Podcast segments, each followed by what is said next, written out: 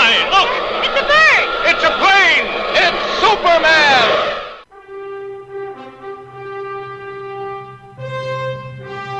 Comics Bazar, l'émission qui vous en apprend toujours plus en matière de comics et de pop culture.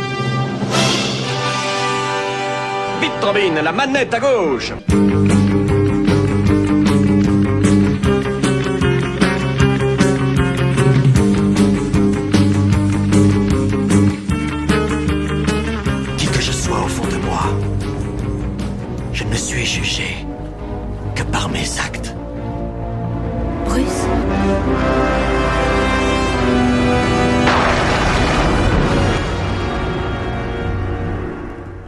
Bonjour à toutes et à tous dans ce 32e numéro de Comics Bazar. Comics Bazar, votre émission consacrée à la pop culture et surtout aux comics pour une durée de 25 minutes en hebdomadaire. J'espère que vous avez passé une excellente semaine. Je suis très heureux de vous retrouver dans ce nouveau numéro. Cette semaine, on va parler de webcomics et ce sera avec Chloé C qui va nous présenter son webcomics Go Get Eurumi à travers une interview. Mais tout d'abord, je vais tout de même vous laisser commencer par une musique, à savoir The Hives avec Common, histoire de bien démarrer ce nouveau numéro.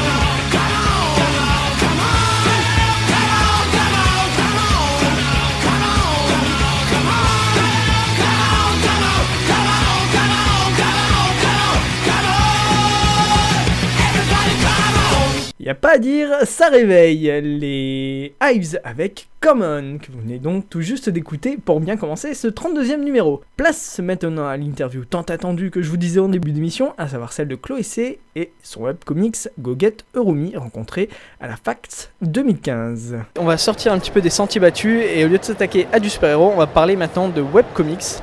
Je suis avec Chloé C, une artiste donc de comics qui travaille sur le web. Bonjour Chloé.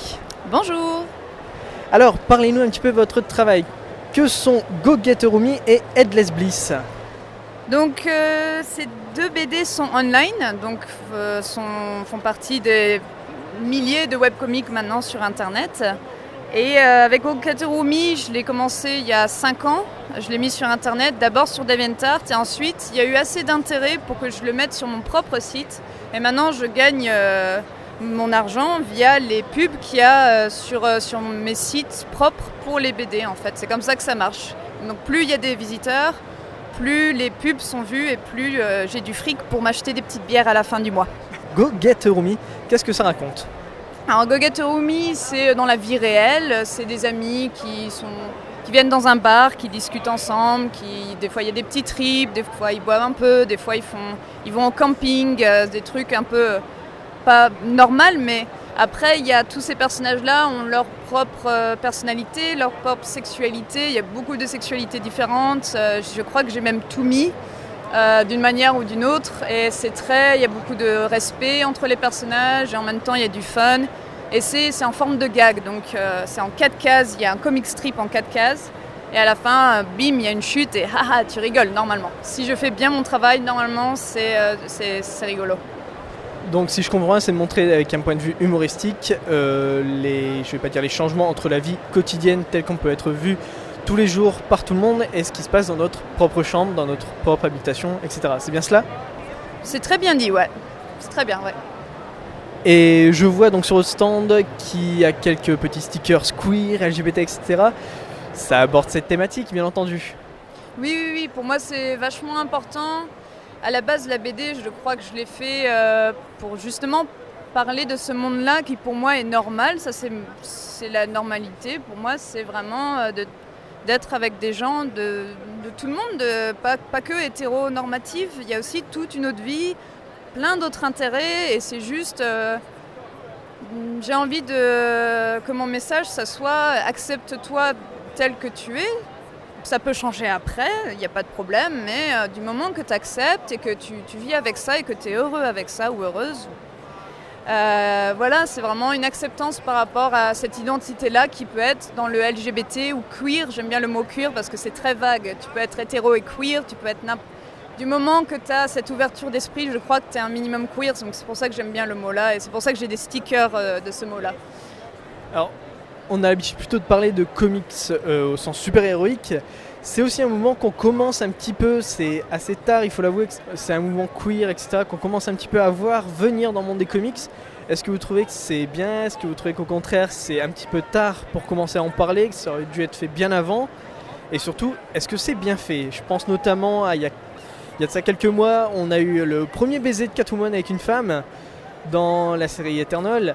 Est-ce que vous trouvez que c'est bien de l'amener maintenant, ce mouvement queer dans les BD Bah, vaut mieux tard que jamais, tout simplement. Euh, bah oui, je trouve que c'est bien. Oui, c'est tard, plus ou moins. Après, ça aurait pu être fait, euh, je sais pas, bien avant, oui. Du moment qu'on le fait maintenant, au moins, et qu'on se bouge un peu, effectivement, ça commence à bouger, ça se voit avec euh, dans, le- dans le- les comics, avec euh, Catwoman, donc, qui a été officiellement décrit comme bisexuel, je crois. Et aussi avec Harley Quinn et Poison Ivy, ça a été officiel maintenant entre deux, même si je crois que tout le monde savait qu'il y avait un truc entre elles deux, mais c'est maintenant c'est canon, c'est officiel. Donc euh, tant mieux, tant mieux, non, c'est cool. Et après, est-ce que c'est bien fait? Euh, Ça dépend. Euh, ça dépend. Ça dépend des auteurs. C'est vraiment. Est-ce que c'est l'auteur qui veut juste mettre deux femmes ensemble, par exemple, juste parce que c'est sexy? Ça se fait aussi. Est-ce que c'est bien? Euh, Pas vraiment. Il faut, un peu plus de richesse. Il faut une histoire aussi derrière. Sinon, c'est gratuit, c'est du fan service. C'est pas de mal le fan service, mais qu'on le fasse avec des hommes. Alors, je sais pas, qu'on nous donne euh, des fan service euh, gays, homo. euh, Il y a un peu trop de la, voilà, la, la femme. Le fan service est un peu trop montré au côté masculin, je veux dire côté hétérocentré. Et euh, c'est vrai que contrairement au manga où on voit beaucoup de yaoi, etc., qui sont vraiment tournés sur l'homosexualité masculine, même s'il y a aussi les yuri qui sont féminins, mais c'est vrai que côté comics, on se penche plutôt côté hétérocentré masculin. C'est vrai que c'est un petit peu euh, préjudiciable dans ce monde, mais vous, vous me racontiez tout à l'heure que ça fait 5 ans que vous menez euh, ce Go. Oui, 5 ans. Euh, j- ouais, j'ai commencé, comme j'ai dit, sur DeviantArt. Euh, C'était juste, euh, je voulais faire un webcomic. Je connaissais d'autres webcomics. Je trouvais euh, la communauté, le, le concept super sympa. C'est gratuit, quoi, sur Internet. C'est génial. Et j'avais envie d'offrir quelque chose, partager un peu mon monde. Et du coup, bah, ça s'est fait comme ça, pour partager un peu avec des gens. Et puis, au fur et à mesure, les gens voulaient ça, voulaient plus de, de ce genre de BD qui parle plus de bah, d'autres choses, un peu différemment, un peu plus délirant, un peu plus. Donc euh, c'est pour ça que les gens aiment bien. Il y a mais la communauté de Go Get a Roomie, c'est génial. Il y a une communauté euh, dans les commentaires sur le site. Tout le monde est poli, tout le monde est. C'est Internet, mais tout le monde euh, se respecte et il y a des super conversations, des points de vue différents. J'adore. C'est vraiment. Ouais, c'est. C'est ma passion et Rumi maintenant, euh, Go Get a Rumi, c'est un peu. euh, ça fait partie de ma vie quoi. Donc c'est le bon côté d'internet, c'est pas le côté très graveleux, là c'est vraiment des, des réflexions intelligentes et euh, aussi fun, je présume, parce que c'est toujours bien d'avoir un petit peu de fun dans une conversation intelligente. Et là je vois aussi que vous avez donc des publications papier maintenant de Go Get Rumi. Euh, vous me disiez tout à l'heure que c'est plus ou moins la première partie de l'histoire? Oui, oui. euh, 12 premiers chapitres, j'ai fait ça via le Kickstarter. Donc ce qui est bien avec les webcomics en plus, c'est que comme on a une communauté, une fanbase assez euh, stable, à un moment assez grande, bah du coup on peut mettre le lien d'un Kickstarter très facilement sur notre site, sur Tumblr, sur Twitter. Et euh, là les gens partagent, les gens aiment, les gens euh, se, veulent t'aider surtout aussi parce qu'ils lisent ta BD euh, gratuitement. Donc il y en a qui se disent oui, je peux aider via Kickstarter, je veux le livre, ça tombe bien, euh, c'est gagnant-gagnant pour moi. Donc euh, ça a été un succès énorme, un peu trop d'ailleurs, parce que c'était mon premier Kickstarter. Et du coup, c'était, je ne savais pas comment faire pour gérer tout. Mais bon, ça s'est fait, ça s'est fait. Donc grâce à, au lecteur, euh, ouais, grâce au lecteur de, de mon propre webcomic, j'ai pu faire la version euh, physique. Et du coup, il y aura un deuxième tome. J'ai assez de BD pour euh, le deuxième tome. Mais c'est juste qu'il faut organiser le prochain Kickstarter. Et maintenant, je sais que c'est pas super facile, qu'il faut s'organiser. Donc voilà, on verra quand ça sera. Et vous savez que vous avez déjà public qui attend la deuxième partie de l'histoire. En papier. Ah oui, oui, oui, ouais, c'est... En papier, ça va continuer. Là, le premier tome, il est déjà pas mal gros. Deuxième, euh, j'y peux être encore plus gros, mais je vais éviter parce que après, pour venir aux conventions et à fax et tout, euh, bah, pour les porter, c'est, c'est pas... Non, pas évident. Et donc, au-delà de Go Get Romy, vous avez un deuxième projet, c'est Headless Bliss, que vous menez depuis un an maintenant.